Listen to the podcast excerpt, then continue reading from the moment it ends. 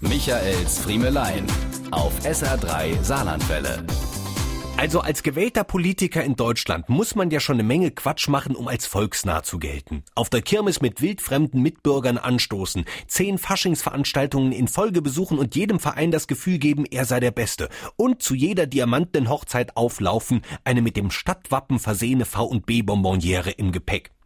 Aber als Mitglied der königlichen Familie muss man offenbar noch hartgesottener sein. Jetzt mal im Ernst. Was haben William und Kate denn letzte Woche für ein Tamtam abziehen müssen beim Staatsbesuch in Deutschland? Nur um von dem Brexit-Stress auf der Nebenbühne in Brüssel abzulenken. Grillen bei Steinmeiers, Rudern in Heidelberg, Disco in Berlin und dann wie Müllers von nebenan mit dem ICE nach Hamburg. Und dabei immer freudig in alle Kameras strahlend.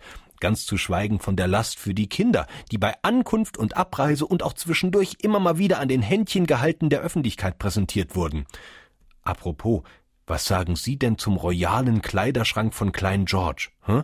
Der arme Bursch wird doch immer rausgeputzt wie ein Baby aus den 50ern. Pumphosen oder noch schlimmer, kurze Träger Strickhosen, Oberteile mit Rüschen oder bestickte Pulloverchen. Muss der da vielleicht die Babysachen von Opa Charles wieder auftragen? Da ist die Queen ja flotter angezogen, wenn sie ein Altersheim eröffnet. Kürzlich haben sie alle zusammen in irgendeiner britischen Moorlandschaft fürs Familienfoto posiert. Es muss kühl gewesen sein.